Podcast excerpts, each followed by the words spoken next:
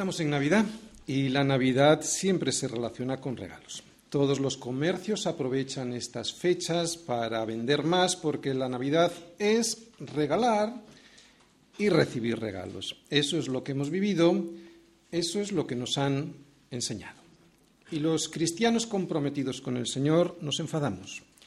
Yo soy el primero que me enfado e insistimos en el argumento de que en eso no es en lo que consiste la Navidad. De hecho, ni siquiera en estas fechas fueron probablemente las que, en las que nació el Señor Jesús.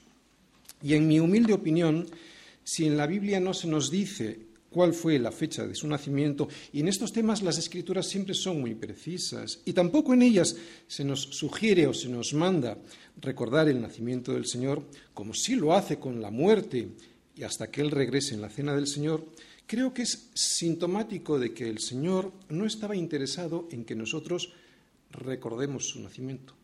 Creo.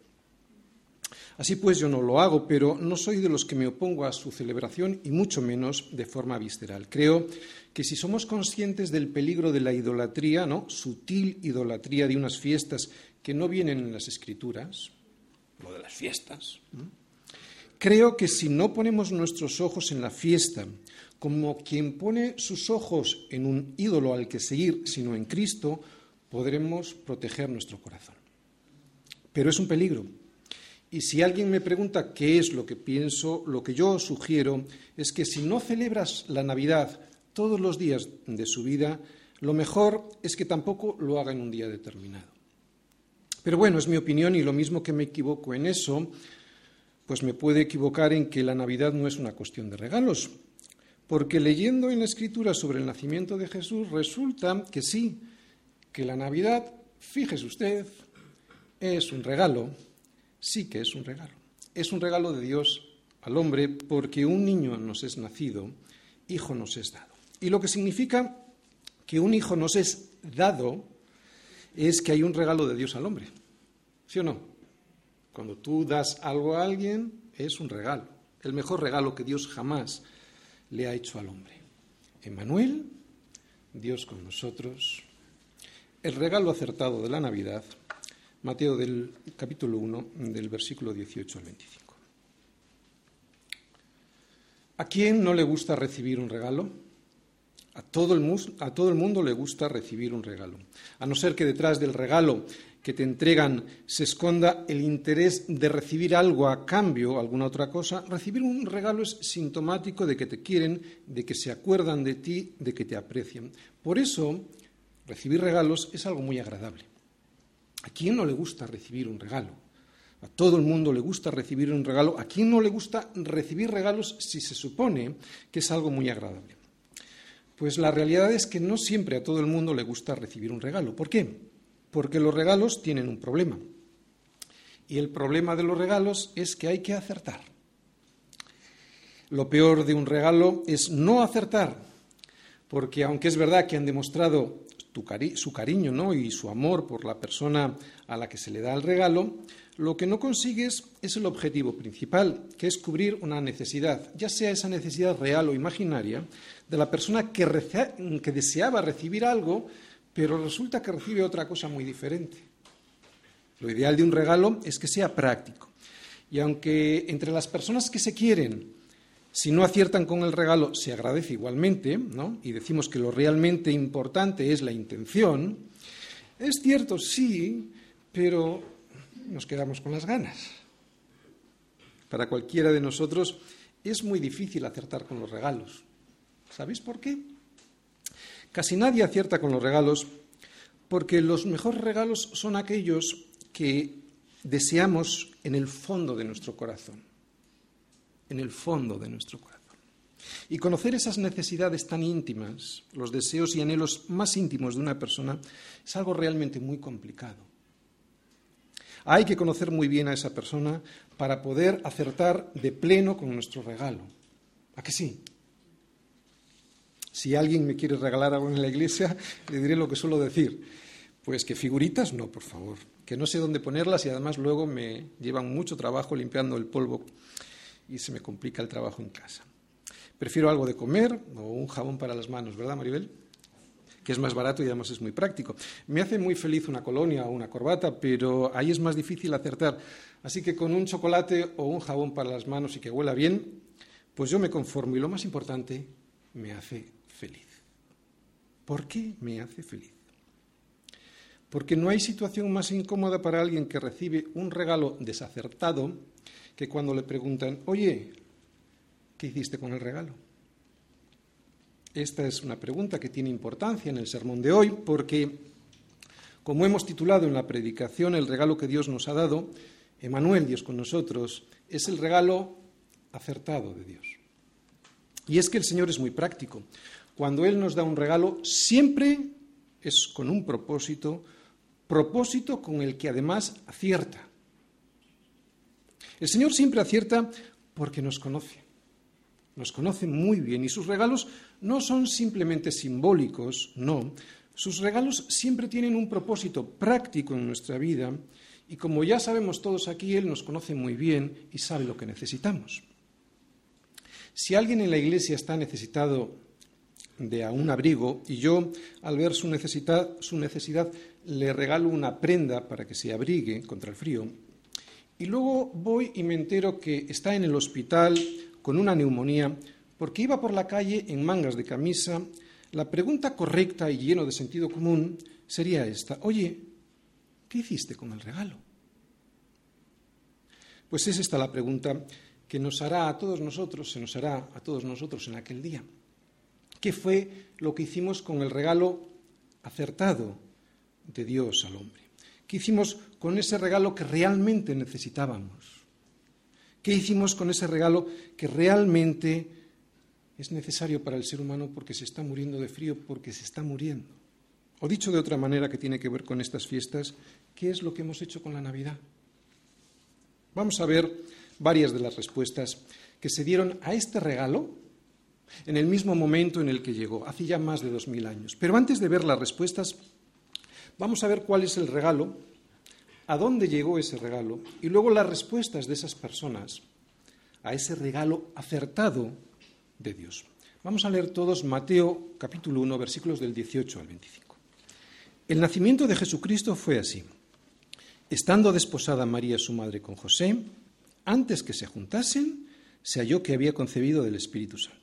José su marido, como era justo y no quería infamarla, quiso dejarla secretamente. Y pensando él en esto, he aquí un ángel del Señor le apareció en sueños y le dijo, José, hijo de David, no temas recibir a María tu mujer, porque lo que en ella es engendrado del Espíritu Santo es.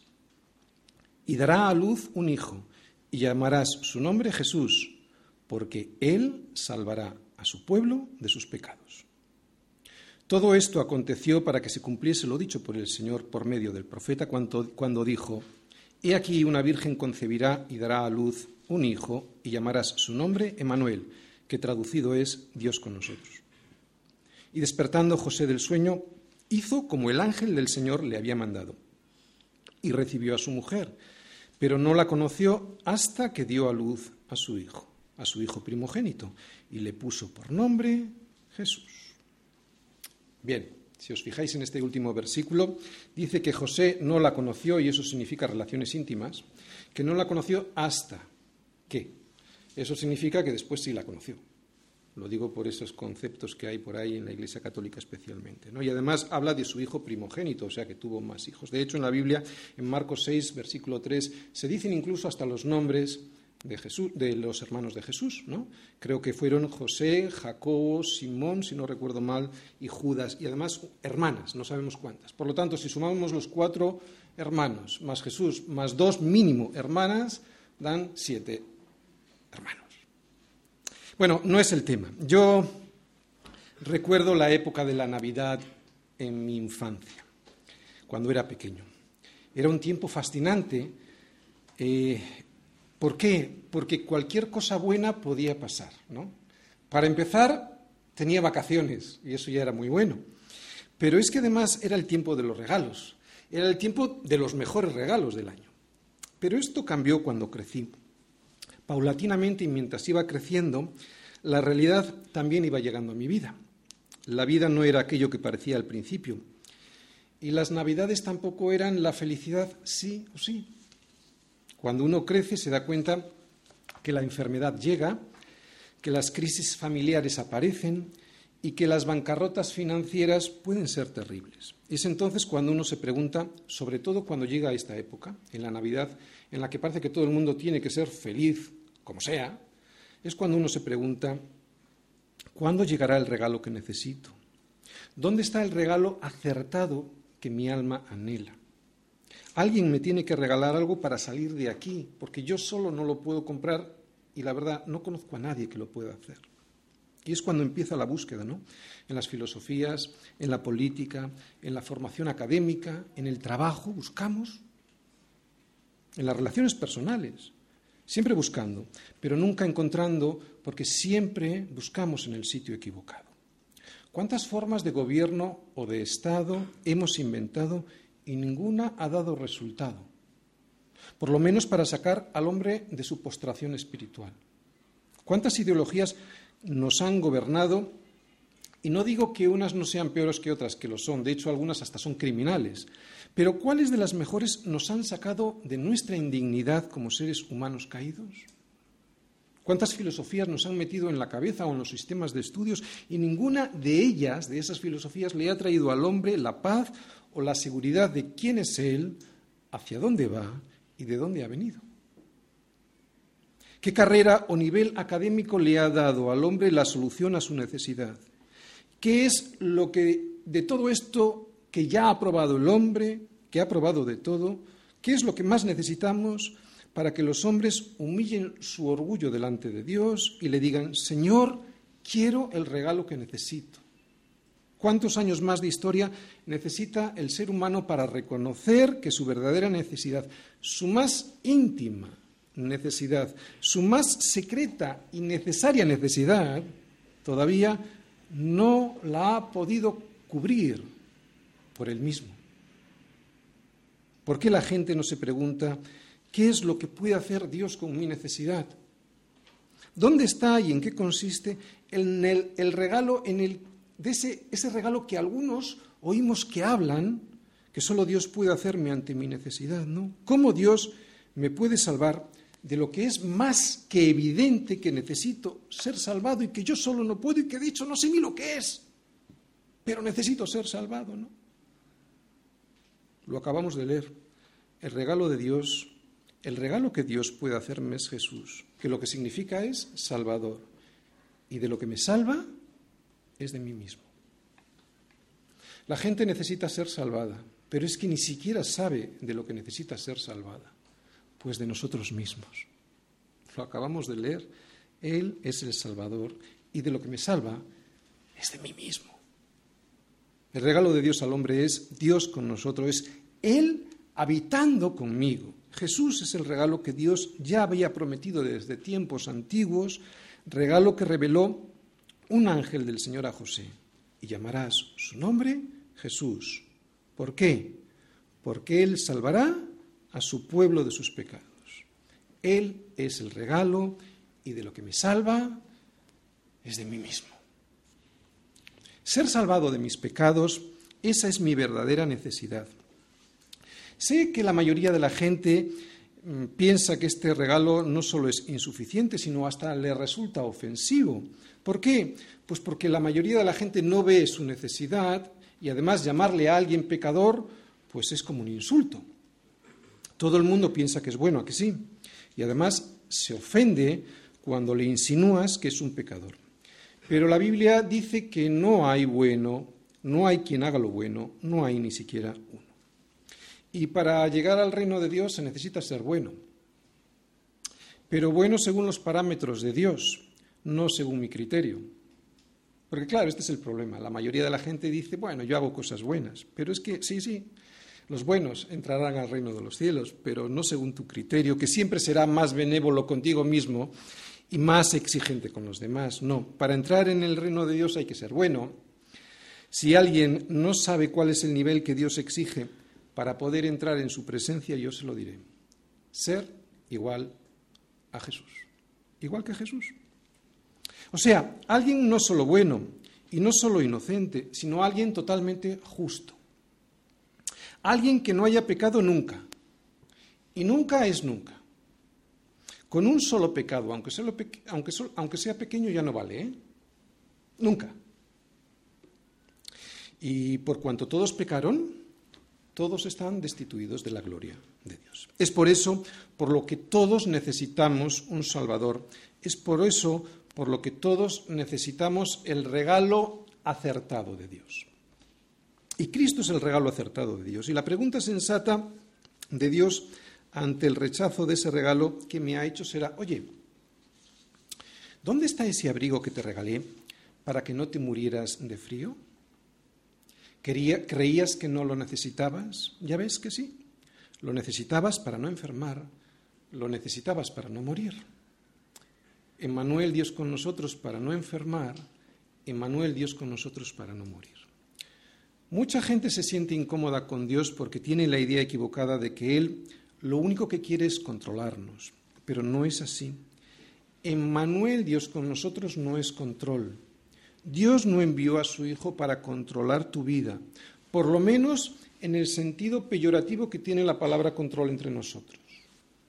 En definitiva, Dios no envió a su Hijo para arruinar tu libertad. Lo que Dios hizo al enviar a su Hijo es bendecirte, dándote la vida de verdad. Lo que Dios hizo enviando a su Hijo es cuidarte, o sea, dándole mantenimiento a tu vida. Y lo que Dios hizo al enviar a su Hijo es darte la libertad. Eso es Dios con nosotros. Cristo encarnado es eso. O sea, Dios viviendo por mí, cuando estuvo Cristo aquí en la tierra, hizo dos cosas importantes por nosotros. Vivió nuestra vida y murió nuestra muerte. Este es Cristo, este es Dios con nosotros. Cristo, Dios viviendo por mí una vida que a mí me ha sido imposible vivir y que me la regala, para que así yo pueda tener su propia justicia delante del Padre. ¿Te das cuenta? Eso es Dios con nosotros. Su vida perfecta, regalada, imputándome una justicia que Él sí vivió, pero que yo no. Y también Dios muriendo por mí, una muerte que me tocaba morir a mí. Eso es Dios con nosotros. Y algo más. Porque un niño nos es nacido, hijo nos es dado, y el principado sobre su hombro, y se llamará su nombre admirable, consejero, Dios fuerte, Padre eterno, príncipe de paz. No solo un niño nos es nacido, que es lo que se ve en los centros comerciales. Bueno, ya ni eso, ¿verdad? O sea, ni se ve el niño. Lo que vemos son Santa Claus o espumillón y yo qué sé qué más cosas raras, renos, cosas así, ¿no? No solo un niño nos es nacido, sino que un hijo nos es dado. Este es el regalo de Dios, su propio hijo, pero es que además es, como hemos leído, admirable, admirable. Y esto lo que significa es que Jesús es alguien que ha hecho prodigios y maravillas. Pero atención, con este nombre no se está refiriendo a los milagros que solo eran señales para que nosotros supiéramos, para que para confirmar que Él era el que había de venir, el regalo prometido que tú y yo necesitamos. No, admirable es mucho más que eso. Admirable lo que realmente significa es que no ha habido mayor prodigio, que no ha habido mayor maravilla que Dios haya hecho que la redención del ser humano. Por eso es admirable. ¿Sabes lo que nos pasa? que la distorsión de nuestro pecado nos impide ver cuán admirable es. Pero sin embargo los ángeles están sorprendidos. Hasta los ángeles están con la boca abierta al ver lo que Dios hizo por nosotros y cómo lo hizo, muriendo por nosotros, en nuestro lugar. Pedro lo dice así en su primera epístola, que cuando la Iglesia habla del misterio de la salvación, cuando habla del sufrimiento de Cristo por nosotros, estas son cosas en las, en las cuales anhelan mirar los ángeles. ¿Por qué? Porque es que ni se lo creen. Y es que los ángeles no lo entienden. Están admirados del admirable. Anhelan mirar cómo es posible que Dios muriera por aquellos que le desprecian. Admirable. Consejero. ¿Qué mejor consejero que el que nos creó, no? ¿Qué mejor consejero que aquel que dio su vida por ti? Cuando tienes un problema, ¿qué mejor que mirar el libro de instrucciones para arreglarlo? ¿Qué mejor consejero que aquel que no quiere que tu vida se vaya por el barranco de tus propias y equivocadas decisiones. Dios fuerte. Dios fuerte. Dios fuerte, porque de nada valdría que Dios fuera Dios si no fuera fuerte, si no tuviera poder. Dios fuerte es Dios todopoderoso. Dios es fuerte porque tiene el poder para transformar tu vida por completo. Yo he visto a gente con el alma emponzoñada recibir de Dios el poder para salir del egoísmo que le ahogaba, para salir de la depresión que le mataba, para salir del rencor que provocaba la destrucción de su matrimonio. El poder de Dios no es para controlarte, porque cuando la, gente piensa en Dios, piensa que es alguien severo que te controla. El poder de Dios no es para controlarte, el poder de Dios es para sacarte del fango, es para darte libertad. Padre eterno, Padre eterno. Todos hemos tenido un Padre. Unos lo hemos conocido y hasta ha sido un Padre bueno, equivocado en algunas cosas, como no, pero un buen Padre, y otros no lo han conocido o no lo han disfrutado como un buen Padre. Pero en cualquiera de los casos, era un padre humano con fallos y sobre todo un padre que tarde o temprano iba a desaparecer de nuestras vidas. Pero Padre eterno significa Padre, inmensa bondad y eterno, una bondad que nunca va a desaparecer. Alguien que es tan bueno que no llegamos a entender y cuya paternidad, o sea, cuya bondad además durará para siempre. Nuestra capacidad humana, distorsionada por el pecado, y el egocentrismo nos incapacita para entender su bondad. Solo mirando a la cruz y sabiendo que Él murió en mi lugar, puedo vislumbrar y entre sombras lo que significa bueno en el lenguaje de Dios.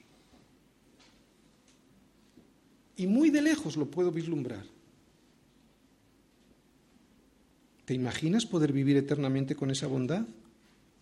al lado como padre y a ti porque te la ha dado, poder vivir sin ser como cerdos? Porque es así como vive el ser humano sin Cristo, ¿no? Queriendo ser honestos y no pudiendo, queriendo ser leales y fieles, pero fallando incluso a los más cercanos, queriendo honrar a la verdad, pero ¿cómo? No pudiendo. ¿Cómo vas a honrar a la verdad si eres esclavo de la mentira? Pero no nos engañemos porque incluso nosotros, con Cristo, incluso nosotros con Cristo también caemos ahí. Por eso digo que Padre Eterno, imagínate lo que significa tener esa bondad, ¿no? Que anhelamos, que ahora nos arrepentimos cuando caemos en esas circunstancias, ¿no? Pero que Él nos va a regalar esa bondad tan inmensa y eternamente. Admirable, consejero, Dios fuerte, Padre Eterno, Príncipe de paz príncipe de paz. Él es la paz. Dice Pablo que cuando crees en el sacrificio de Cristo en la cruz, estás justificado delante de Dios y tienes paz para con Dios, ¿no? Dice así exactamente Romanos 5.1. Justificados pues por la fe, tenemos paz para con Dios por medio de nuestro Señor Jesucristo. Bien, esta es una paz jurídica, es una paz, una paz posicional. Esto es lo que significa es que Dios te posiciona como justo delante de Él. O sea, Dios ya no te considera un enemigo porque ya no estás en guerra con Él. Eso es lo que significa la paz con Dios. Una paz jurídica firmada y posicional. Posicionalmente eres justo delante de Dios. Pero es que además de esa paz jurídica, tienes una paz que sobrepasa todo entendimiento. ¿Cómo se consigue? Porque muchas veces cantamos, ¿no? Una paz que sobrepasa todo entendimiento. ¿Cómo se consigue esta paz que sobrepasa todo entendimiento? Sabemos que tenemos la paz con Dios, paz jurídica, pero ¿cómo conseguir una paz que sobrepasa todo entendimiento? Pues es una paz que tienes al saber que Él lo gobierna todo aunque las cosas que te rodeen no parezca que es así. Cuando sabes que Él tiene el control, que lo gobierna todo, paz que sobrepasa todo entendimiento, ¿no? Así que la paz jurídica te la regala con solo creer en su sacrificio en la cruz, en sus brazos extendidos sobre una cruz derramando su sangre por ti, Y la paz que sobrepasa todo entendimiento te la regala cuando te rindes a su soberanía. Uno puede ser posicionalmente justo delante de Dios y no tener la paz de Dios porque no se ha rendido a la soberanía de Cristo. ¿Vale? Por lo tanto, tenemos la paz con Dios cuando hemos creído en el sacrificio vicario de Cristo y tenemos la paz que sobrepasa todo entendimiento cuando nos rendimos a su soberanía en nuestra vida, que sin duda es mucho mejor que seguir nuestras propias opiniones, ¿no? Es lo mejor que nos puede ocurrir sabiendo lo burros que somos. Rendirnos a su soberanía, digo. Este es Jesús. Acabamos de ver el regalo. Este es Emanuel, Dios con nosotros. Este es el regalo acertado de Dios al hombre. Pero ¿a dónde llegó este regalo? ¿Qué nos indica el lugar en donde Dios puso ese regalo para nosotros? Bien, sabemos que nació en un sitio en donde ningún niño debería nacer, en un establo. Un establo es un lugar donde comen los animales y hacen más cosas. ¿A que sí? Comen y hacen más cosas. Un pesebre, que es donde se puso al bebé, un pesebre es un lugar sucio e infecto para colocar ahí a un bebé. Y esto tiene su importancia en la historia del regalo de Dios. ¿Por qué tuvo que nacer ahí y qué nos quiere enseñar Dios con el sitio en el que nació Jesús. Bueno, Cristo nació en un sitio sucio como ese porque es ahí donde Cristo ha de nacer siempre, en un corazón sucio, infecto y lleno de pecado. ¿Para qué? Para que Él pueda limpiarlo, para que Él pueda darle la dignidad y la libertad que nosotros hemos perdido debido al pecado al ver semejante implicación de Dios en nuestra vida, ¿no enardece nuestro corazón? Al ver semejante implicación, nadie le puede echar la culpa a Dios de lo que le pasa. Cristo, desde su misma encarnación hasta su muerte en la cruz, Emmanuel, Dios, con nosotros. Hemos visto el regalo, Hemos visto dónde puso Dios ese regalo y ahora vamos a ver cómo respondieron a ese regalo aquellos hombres, aquellos primeros hombres que vieron el regalo. ¿no? Vamos a ver qué es lo que ha hecho el hombre con este regalo, porque Dios no ha dicho que salvará a todos los hombres de sus pecados. Lo que el ángel le dijo a José fue que llamarás su nombre Jesús, porque él salvará a su pueblo de sus pecados. ¿Quiénes son a los que Dios salvará? A su pueblo. ¿Y de qué les salvará? Muy simple, de sus pecados. ¿Quién es su pueblo? Aquellos que han aceptado el regalo. Pero hay diferentes formas de responder a un regalo, ¿a que sí? Nosotros conocemos personas que al darles un regalo responden de una manera o de otra. El domingo pasado, si os acordáis, además, el domingo pasado le hicimos un regalo a Nadia, ¿os acordáis? Vimos cómo abría su regalo. Lo hacía con sumo cuidado. ¿Os acordáis? Para no romper el papel. Nadia es alguien que cuida tanto su regalo que ni el envoltorio quiere estropear. A otros no les importa lo más mínimo eh, romper el envoltorio. Y otros que ya se imaginan lo que dentro del papel viene y que no les gusta recibirlo, pues ni siquiera lo abren. Lo guardan en un cajón y se olvidan. Tienen el regalo, sí, pero no lo hacen efectivo porque no lo abren, no lo disfrutan, se imaginan lo que viene dentro y no les gusta. ¿Y sabes qué pasa? Se terminan muriendo de frío porque el suéter que Dios les puso debajo del árbol de Navidad, que no les gusta, hace que se mueran. Y otros son más violentos. ¿Has visto a esos niños maleducados que en cuanto comprueban que no les ha llegado el videojuego que estaban seguros que merecían, pues lo tiran al suelo, su regalo.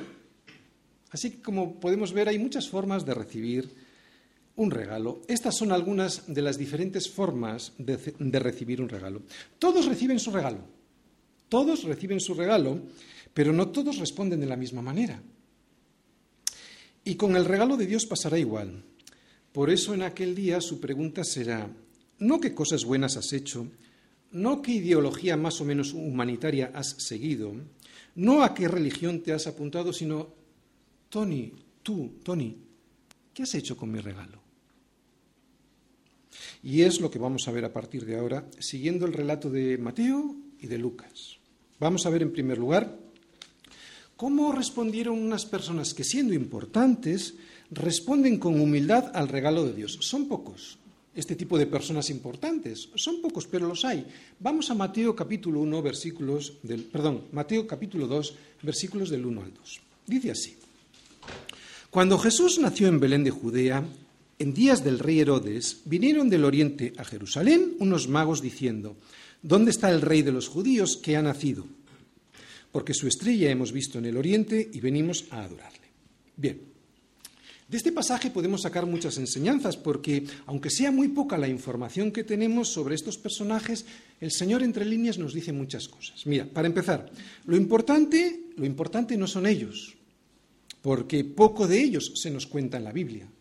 Si algo de importante tendrían, nos lo contarían, pero no, no nos cuentan. Lo importante de esta historia es que a pesar de que son unas personas con un rango social relevante y ser considerados sabios, eso es lo que significa magos, sabios, van a buscar al Mesías con muy poquita información y confusa. Así que de ellos sabemos solo dos cosas, que son gente noble, poderosa y sabia, y además que anhelan conocer la verdad, con muy poquitos datos que tenían, van y se mueven desde lejos para buscar la verdad. Sobre algunas de las personas que Dios escoge para seguirle, Pablo dice a los corintios, pues mirad, hermanos, vuestra vocación, que no sois muchos sabios según la carne, ni muchos poderosos, ni muchos nobles. O sea, que según Pablo, según la Escritura, no son muchos los nobles, poderosos y sabios, los que siguen a, entre, los, entre los que siguen a Cristo, pero algunos hay. Así pues, y aquí vemos ya algunos. En este mismo nacimiento del Señor Jesús vemos algunos de esos pocos. ¿Vale? No son muchos, pero algunos de los sabios poderosos siempre hay. Otra cosa que me enseña el pasaje es que el Evangelio se dirige a todos, sin discriminación de raza, ni tampoco de nacionalidad, o de educación, o de posición económica o de posición social. Y desde el mismo instante del nacimiento de Jesús está dirigido a todos. En la historia no se nos dice cuántos magos son. Del hecho de que ofrecieran al niño tres regalos, pues ha surgido la teoría de que fueron tres los magos. Y aunque ciertamente pudieron haber sido tres, esto no se sabe con seguridad. Y otra enseñanza que puedo extraer de este pasaje es que Dios nos habla a cada uno de nosotros en el lenguaje en el que podemos entenderle, en el que le vamos a entender. Por eso nadie podrá poner ninguna excusa. Fíjate, estos magos eran conocedores de las estrellas y habían oído que nacería un rey muy especial. Probablemente lo habrían oído pues de algunos judíos de la dispersión allá por el oriente. Por eso ellos, que conocían no el lenguaje de las escrituras, pero sí que estaban atentos, probablemente anhelaban encontrar a Dios, al ver ciertas conjunciones estelares, pues se fueron hasta Jerusalén para buscarle y adorarle. Un rey que sería un salvador. Por eso luego Herodes, que se entera de estos ilustres personajes eh, que llegan a Jerusalén, antes de llamarles a secreto, porque el rey Herodes que se entera de que estos, rey, estos magos estaban en, Jerusalén, porque se armó un revuelo en Jerusalén, ¿no? Estaban preguntando por un rey. Imagínate la gente de Jerusalén conociendo cómo era Herodes, del carácter, vamos a decir, que tenía Herodes, ¿no? Estaban aterrados, porque estaban preguntando por un rey. Antes de llamar a los magos en secreto, primero Herodes llamó a los principales escribas, a los principales sacerdotes y a los escribas sobre, para preguntarles sobre dónde habría de nacer el Mesías, porque él también quería recoger su regalo. ¿eh? No se nos dice cómo era la estrella que siguieron, tampoco cuántos eran los magos, ni de qué país venían, ni cómo vestían. Lo que sí se nos dice en el relato es que llegaron a adorarle. Y esto lo que nos enseña es lo más importante que todo lo que nosotros significamos no tiene ninguna importancia. Lo importante es ir a adorar al Señor Jesús. Que nada de ellos tenía relevancia. Que incluso siendo personajes importantes, respondieron al regalo anunciado yendo a adorar. Es un pasaje que contiene muchas enseñanzas con muy pocos datos. este pasaje eh, es una lección muy importante de unos paganos a unos judíos que desde el mismo momento del nacimiento de Jesús le iban a rechazar y perseguir hasta la muerte. Y un pasaje también con mucha enseñanza para nosotros, porque estos magos, aun con poca información, respondieron al regalo y lo abrieron con sumo cuidado. De hecho, incluso después de haber ido a adorar, protegieron el regalo Sabéis que Herodes, cuando tuvo esa entrevista secreta con ellos, les dijo, ir a, a, buscarle y cuando le encontréis me avisáis que yo también quiero ir a adorar.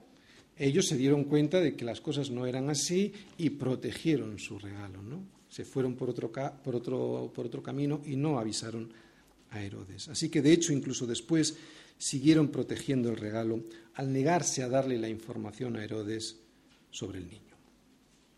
A ellos les llegó el regalo con más dificultad que les llegó a otros, pero no lo rechazaron, sino que le tributaron honores reales, como un rey, y como Dios, porque le adoraron.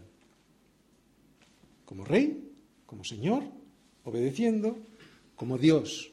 Es por si alguien piensa que Jesús no es Dios, aquí hay alguien adorando, en, muchas partes de la Biblia, pero adorando. ¿De acuerdo? Jesús como Señor Jesús como Dios. Pero hay otras formas de recibir el regalo.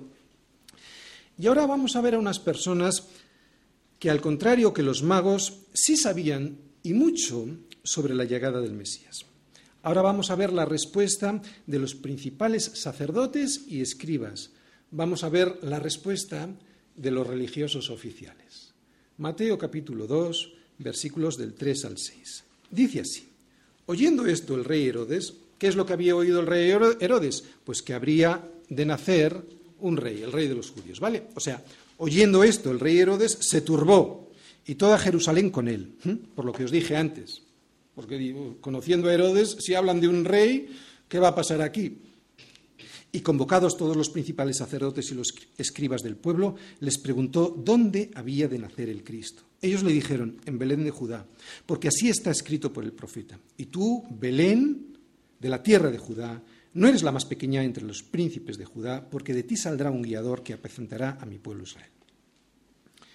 Bien, es muy curioso observar que ellos, que sí esperaban el regalo y sabían todo lo relativo a su llegada, pues van a responder a ese regalo de una manera muy diferente a aquellos que conocían muy poquito de la llegada del Mesías. ¿Qué hacen? Bueno, como mínimo sabemos que estas personas estaban despistados, centrados en sí mismos y muy encantados con su religión. Lo sabían todo perfectamente. Tenían toda la teología que en esos tiempos se podía tener. Tenían todo el conocimiento en su cabeza, pero ningún entendimiento en su corazón. ¿Por qué? Porque no les importaba realmente el regalo. Todo esto les trastocaba su tranquilidad. Solo les interesaba su propia vida, sus tradiciones, su estabilidad, su posición. Tenían a pocos kilómetros al Mesías del que sabían todo, pero sus corazones estaban muy lejos del regalo de Dios. Qué curioso.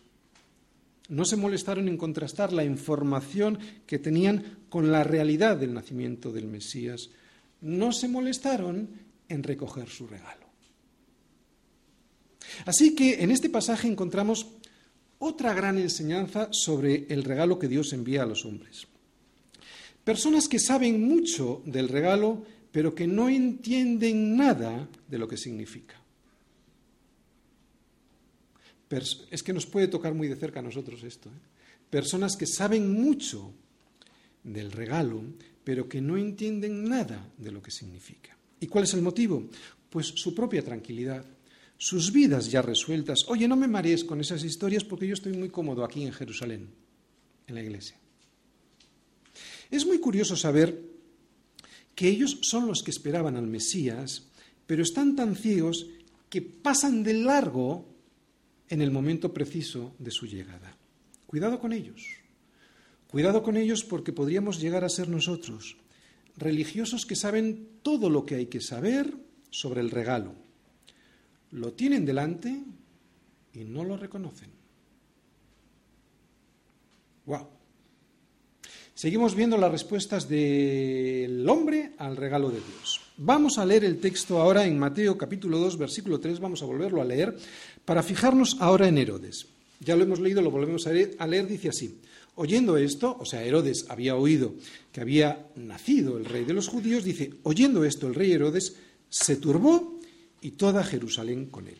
Bien, con este simple y sencillo texto intuimos que Herodes tenía miedo a algo. ¿Y qué es a lo que un rey le puede tener miedo? A perder su reino. ¿Sí o no? Bien. Por el relato que todos conocemos, también sabemos que Herodes quería matar a Jesús. Muchos son como Herodes. Quieren destrozar el regalo que Dios les envía porque ven a Jesús como una amenaza. Saben que Jesús es el rey que demanda todo sobre su corazón y entran en pánico. Dios es Jesús y Jesús es el Señor y Él reina en nuestros corazones y entras en pánico. Dice el texto que Herodes se turbó y en el original griego esto lo que significa es que se, se aterrorizó. Y esto es lo que siente mucha gente cuando oye que Jesús ha llegado cerca de su ciudad cuando oye que Jesús ha llegado cerca de su corazón, que se aterrorizan porque saben que Él es el Rey y lo que eso implica. Esto es lo que les ocurre a algunos de aquellos a los que les invitas a conocer a Jesús, que se turban en gran manera porque saben que no pueden seguir viviendo así, usurpando un trono que no es suyo, un trono que se lo han de dejar al rey de verdad, al rey legítimo de su vida. Pero prefieren vivir como hasta el momento, sin conocer la verdad y siendo ellos y solo ellos quienes gobiernan sus vidas, aunque como a Herodes esa forma de, gobierno lleve a la destrucción a todo lo que le rodea, a todos los suyos. Cristo quiere reinar sobre nuestra vida, pero no para controlarnos, no para controlarnos y así quitarnos la libertad, sino para todo lo contrario, para dárnosla. Una última enseñanza de esta forma de recibir el regalo que todos necesitamos y que Dios nos envía es la siguiente. Chicos, Cristo es el Rey, ¿de acuerdo? Y aunque yo no abra el regalo, Él va a seguir siendo Rey. Así que ¿no sería más inteligente rendirse a su señorío y dejar que Él me dé la vida y que también le dé el mantenimiento a esa vida? Aunque yo no abra el regalo, Él va a seguir siendo el Rey. Quedan dos formas más que yo veo en el nacimiento de Jesús, dos formas más de recibir el regalo acertado que Dios nos envía por Navidad. Pero se ven ahora en el relato de Lucas. Hemos visto en el relato de Mateo, ahora vamos a Lucas, Lucas capítulo 2, versículo 7. Fijaros otra forma de recibir el regalo. Dice así, Lucas 2, versículo 7.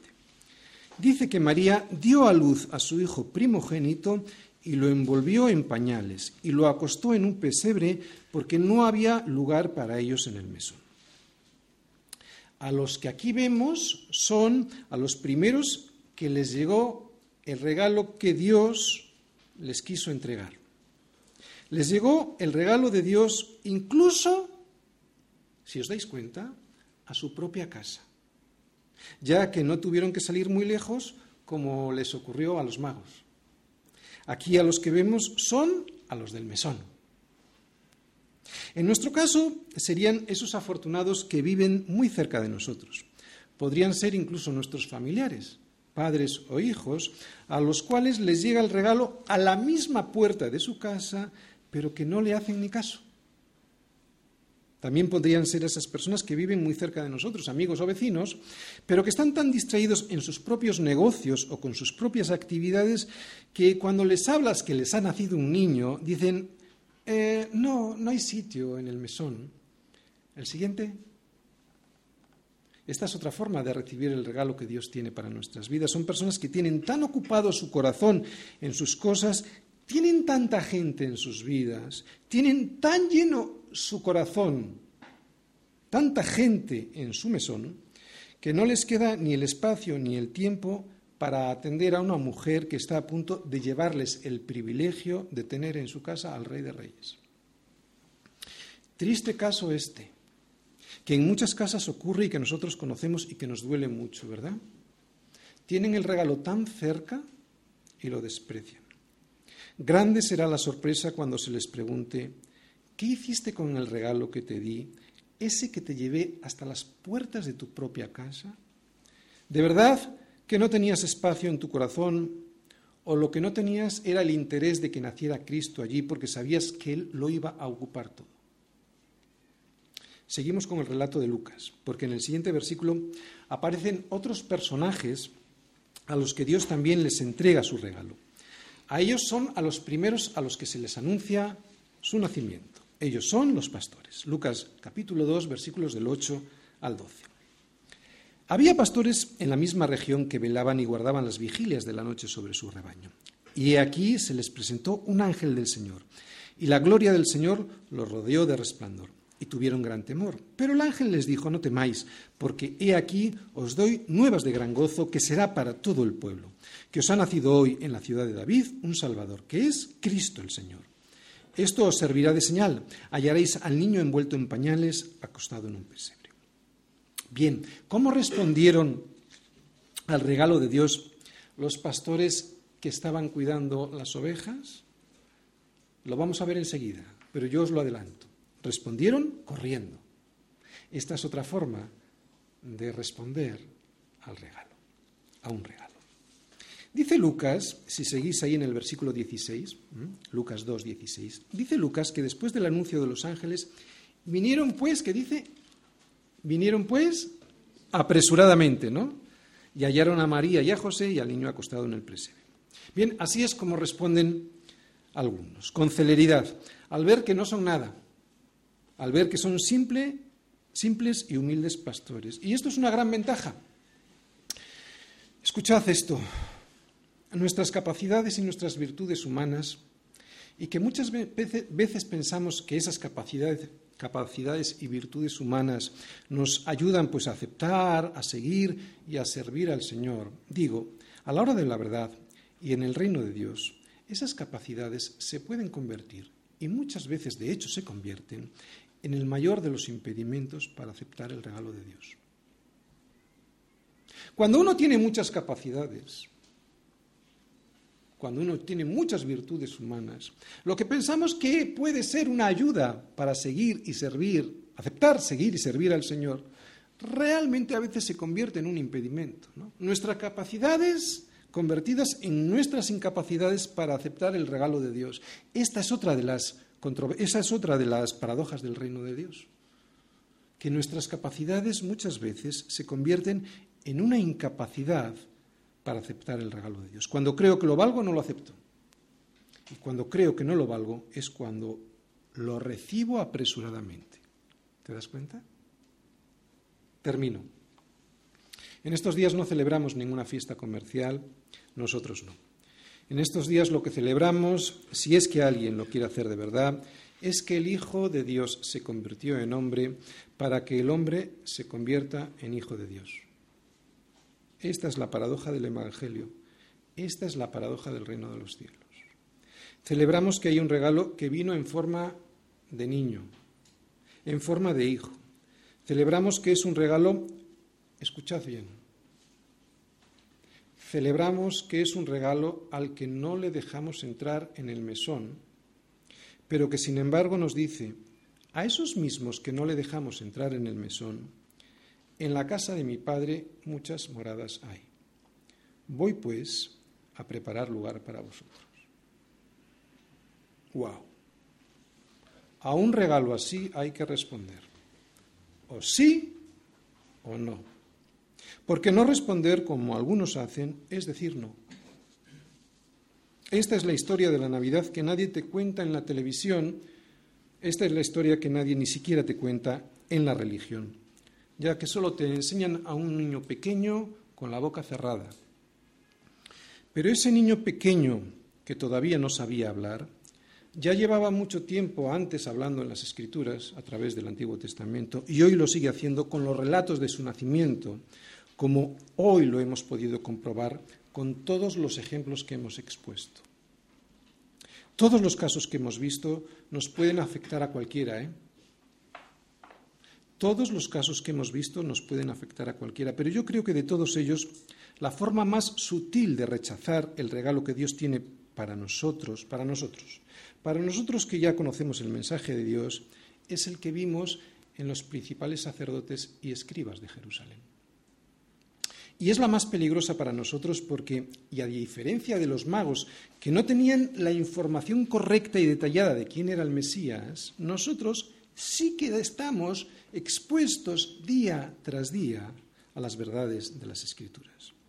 Y esto puede provocar en nosotros lo mismo que les pasó a los sacerdotes de Jerusalén, que tengamos mucha información, pero poca comunión con el Señor. Que lleguemos a tener toda la información necesaria y correcta, pero que nos acostumbremos a ella de tal modo que no llegue a penetrar en nuestro corazón, que estemos tan acostumbrados a servir en el templo que nuestro servicio sea un simple trabajo mecánico. Lo digo para los servidores de la Iglesia, que nuestro servicio, que estemos tan acostumbrados a servir en el templo, sacerdotes del templo, que nuestro servicio se convierta simplemente en un trabajo mecánico y ya no amemos a la Iglesia. Tenían más relación con Dios los magos, que estaban atentos a las señales del cielo, que esos principales sacerdotes y escribas que tenían las escrituras en sus manos y en su cabeza, pero no en su corazón. Servían en el templo, pero las señales de Dios y su voz no la escuchaban. Que no nos pase. La información no salva, solo Cristo salva. Y esto lo compruebo, si me ha salvado, cuando después de recibir su regalo, me rindo a su señorío. Me rindo a su señorío. Me rindo a su señorío. Cuando ni el trabajo, ni la enfermedad, ni los amigos que llenan el mesón, ni mis hijos impiden que le sirva. El que tenga oídos para oír, Lo vuelvo a repetir, porque me interesa repetirlo. Cuando me rindo a su no cuando acepto el regalo, solamente. Cuando me rindo a su señorío, cuando ni el trabajo, ni la enfermedad, ni los amigos que llenan el mesón, ni mis hijos impiden que le sirva al Señor.